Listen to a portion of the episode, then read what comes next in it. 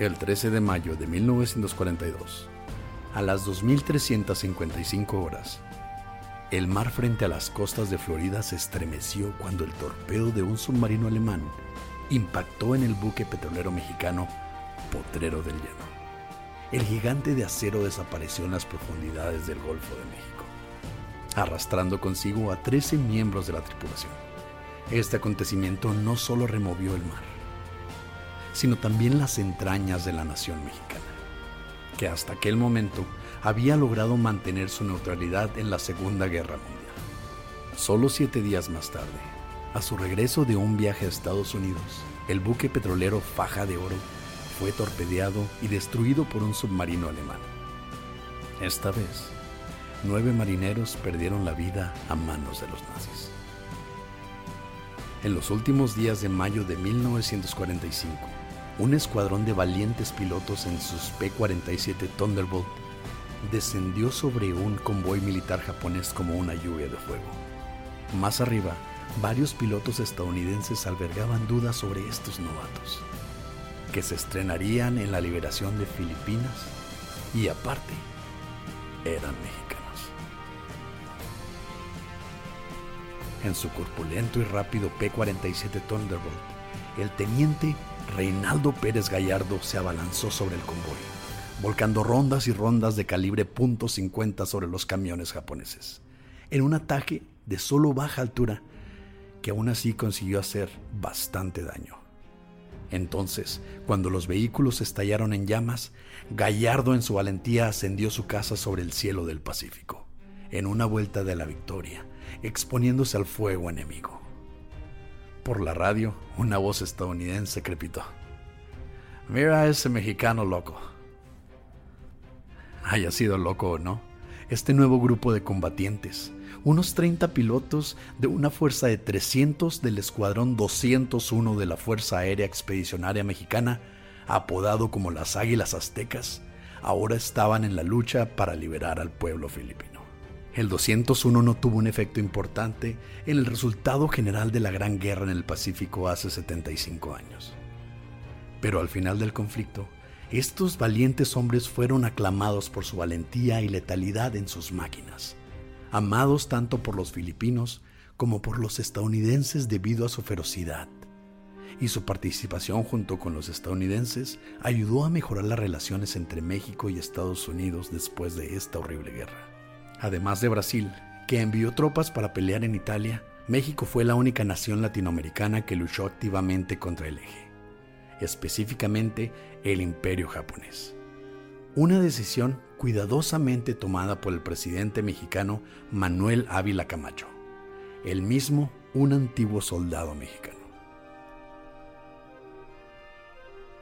Al principio, hubo una gran simpatía por la Alemania nazi entre los intelectuales mexicanos y Ávila Camacho era reacio a ponerse del lado de Estados Unidos, enemigo perpetuo de su nación con sus reiteradas invasiones e incursiones dentro de nuestra tierra. Después de todo, el mismo general Douglas MacArthur había participado en la toma estadounidense del puerto de Veracruz en el año de 1914. Pero el 14 de mayo de 1942, un petrolero mexicano frente a las costas de Florida fue interceptado por un submarino alemán que lanzó un torpedo contra el barco, derramando 6.000 toneladas de petróleo y matando al menos a 13 de los 35 tripulantes. Una semana después, los alemanes atacaron otro petrolero y mataron al menos a siete marineros mexicanos. Esto había sido suficiente. El 28 de mayo de 1942, se escuchó por la radio al presidente Ávila Camacho declarar la guerra a las potencias del eje. Sin embargo, en secreto, México estaba convencido de que su enemigo más mortal no estaba en el corazón de Europa, sino en el Océano Pacífico, Japón. El ejército mexicano interceptó un plan japonés para invadir Estados Unidos a través del Mar de Cortés, en la costa del Pacífico.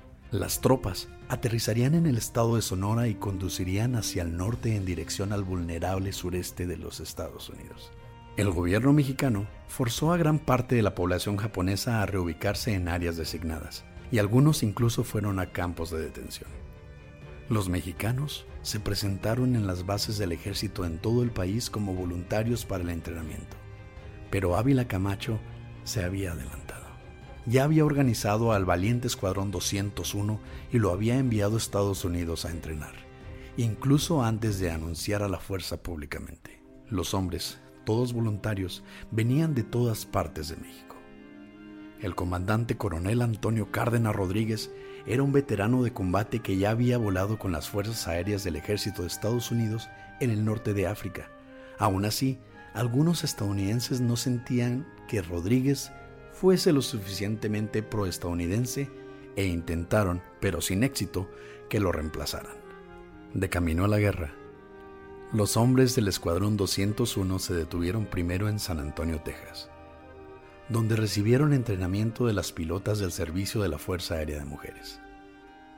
Luego fueron enviados al norte de Texas y de ahí fueron enviados a Idaho, a entrenar en el avión que los llevaría a la guerra. El conocido como Republic P-47 Thunderbolt, diseñado como un caza, era también conocido como un tanque volador, capaz de dar soporte aéreo desde cerca, lanzando bombas de más de 220 kilos y descargando sus cañones de calibre .50 con una ferocidad abrumadora.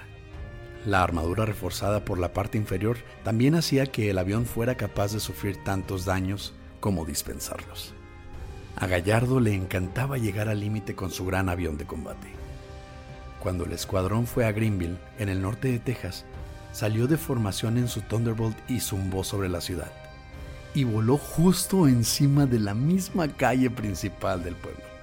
Al aterrizar, fue arrestado y enviado a trabajo de escritorio. Estaba muy triste, dijo después de un recuento de historia oral para la Universidad de Texas en Austin. Pero sabía que volvería a volar un día. Y lo hice. Fue restablecido en breve a tiempo de concluir su entrenamiento en Texas e ir al entrenamiento avanzado con el resto de la unidad. Lejos de casa, los mexicanos experimentaron algo que nunca habían conocido discriminación durante el entrenamiento. El dueño de un restaurante se rehusaba a atenderlos, a pesar de sus uniformes, porque eran mexicanos. Muchos en el escuadrón sospechaban que los estadounidenses dudaban de sus habilidades como combatientes. Mientras tanto, la contraofensiva estadounidense comenzó a dar frutos, aunque a un costo humano asombroso. La batalla del Mar de Coral obstaculizó a la Armada japonesa, la batalla de Midway destruyó sus preciados portaaviones. Las invasiones anfibias del ejército y la marina estadounidense evitaron una invasión de Australia y luego retiraron lentamente el control japonés de las islas que se extienden al sureste de Filipinas, incluso cuando se perdieron miles de vidas en batallas agotadoras como lo sucedió en la batalla de Guadalcanal. Al fin, el premio quedó a la vista Filipinas y las islas periféricas como Guam y Tinian. A partir de ahí, los aliados volverían a estar dentro del alcance para bombardear las principales islas japonesas y después invadirlas. Entonces, MacArthur regresó y la principal fuerza de invasión estadounidense aterrizó en la isla filipina de Luzón el 9 de enero de 1945, entablando una lucha campal contra los japoneses. Al llegar a Filipinas, a bordo del USS Farlyle el 30 de abril de 1945, el Escuadrón 201 fue asignado a la Quinta Fuerza Aérea de Estados Unidos. El 201 entró en acción por su cuenta cerca de Vigan, donde los japoneses estaban atrincherados y la única manera de sacarlos era volar cerca de la cordillera, ejecutando peligrosos bombardeos en picada. Los mexicanos cumplieron con el trabajo. Para asombro de los estadounidenses que los apodaron narices blancas por la pintura en sus cubiertas. Los pilotos habían volado tan cerca de los japoneses que uno de los primeros aviones recibió dos impactos en las alas, según Vázquez. Fue el primero de junio de 1945 que el 201 planificó un ataque a un depósito de municiones japonés. Debido a tres altos acantilados y a las baterías antiaéreas, tendrían que ir en picada desde grandes alturas y entonces intentar elevar y sacar sus pesados aviones. Los estadounidenses consideraban esto un suicidio. Los mexicanos nunca habían bombardeado en picada en combate. Fueron cuatro pilotos que despegaron. Carlos Garduño Núñez explicó después. Fausto venía detrás de mí, pegado prácticamente. Primero yo solté mis bombas y salí inmediatamente rasurando el mar. Subiendo rápido, recuerda. Vino el blackout y cuando recuperé la visión y mi avión iba subiendo, volteé a ver si Fausto me seguía pero era otro avión. Le dieron a Cachito, crujió la radio.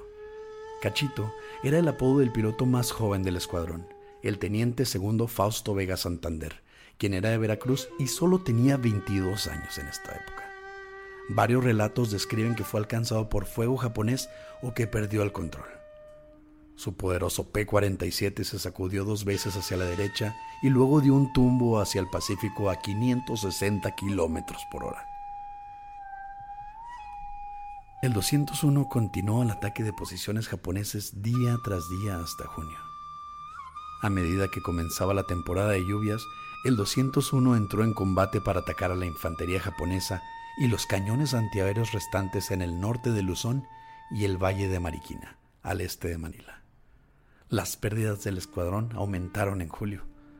MacArthur entonces ordenó a sus fuerzas que dirigieran su atención hacia el norte. El territorio japonés de Formosa, ahora Taiwán. La batalla por Filipinas había terminado a un costo de 13.000 vidas aliadas y más de 300.000 vidas japonesas. Ahora, la batalla sería llevada directamente a la puerta del enemigo. Los mexicanos restantes volaron peligrosas misiones de seis horas a ras de las olas, sobre nada más que océano abierto, para atacar a los japoneses en Formosa con bombas de media tonelada. Vimos aviones de Japón más frecuentemente en ese viaje de mil kilómetros que nunca antes, dijo Miguel Moreno Arreola en una entrevista en el 2003. Pero ellos no querían pelear con nosotros, porque sabían que nuestros P-47 eran mejores que sus Mitsubishis. Podíamos volar más alto y más rápido. Estas misiones fueron tan agotadoras que cuando regresaron, los pilotos tuvieron que ser removidos de sus cabinas y ayudados a salir de la pista. Desde la cercana Guam, los grandes bombarderos estadounidenses rugieron para incendiar Japón. A pesar de las pérdidas, no hubo reemplazos y con 14 aviones destrozados, el 201 se estaba volviendo ineficaz en el combate. Tantos de sus pilotos fueron asesinados y aviones destruidos que el 201 fue dejado en Filipinas cuando los combatientes estadounidenses se trasladaron a Okinawa. Entonces, una noche de agosto, los hombres se reunieron en una tienda de campaña en Clark Airfield. Se enteraron de que Estados Unidos había soltado bombas atómicas sobre dos ciudades japonesas y que el enemigo finalmente estaba ofreciendo rendirse. La guerra había acabado y los hombres volvieron a casa para participar en desfiles y recibir flores. Puedo recordar vívidamente nuestra bienvenida a casa en México dijo el capitán Luis Pratt a un entrevistador de la Fuerza Aérea de Estados Unidos en 2003. Mientras viajábamos a través de los pueblos hacia la capital de México, fuimos recibidos por las multitudes que nos aclamaban, confeti y bandas de música. Por sus contribuciones al esfuerzo de guerra, México recibió uno de los primeros asientos rotativos en el Consejo de Seguridad de las Naciones Unidas, junto con los miembros permanentes Estados Unidos, Reino Unido, Francia, la Unión Soviética y China. Las relaciones entre Estados Unidos y México se descongelaron permanentemente. El ejército mexicano recibió ayuda financiera de Estados Unidos. Durante la Guerra Fría, la CIA estableció secretamente la oficina más grande para inteligencia de Estados Unidos en el hemisferio occidental en nada más y nada menos que la Ciudad de México. Finalmente, México recibió ayuda y entrenamiento militar de Estados Unidos, que continúan hasta nuestros días. Los infantes de Marina mexicanos, por ejemplo, entrenan en Camp Pendleton, California. El libre comercio no habría sido posible sin una atmósfera más relajada entre ambos vecinos norteamericanos, para bien o para mal. El general Henry Arley Arnold dijo en 1945 que el Escuadrón 201 puso fuera de combate a nada más y nada menos que 30.000 soldados japoneses. Al registrar 2.000 horas de salidas a combate, la unidad arrojó 1.457 bombas sobre los japoneses. El 9 de febrero, la unidad fue conmemorada en un monumento en la Ciudad de México y cada año se les recuerda como tales. Lamentablemente no hay mucha gente que se acuerde, dijo Martín del Campo Alfredo, miembro de la Junta Directiva de la Asociación, cuyo abuelo fue un pionero de la Fuerza Aérea Mexicana. Sin embargo, al ejército y a las familias todavía les importa, dijo en una entrevista. Aunque queden menos y menos hombres, vamos a seguir dedicados a su memoria. Solo 10 veteranos de la guerra siguen vivos y uno es piloto. Carlos Garduño, quien recientemente cumplió 100 años. Escuadrón 201.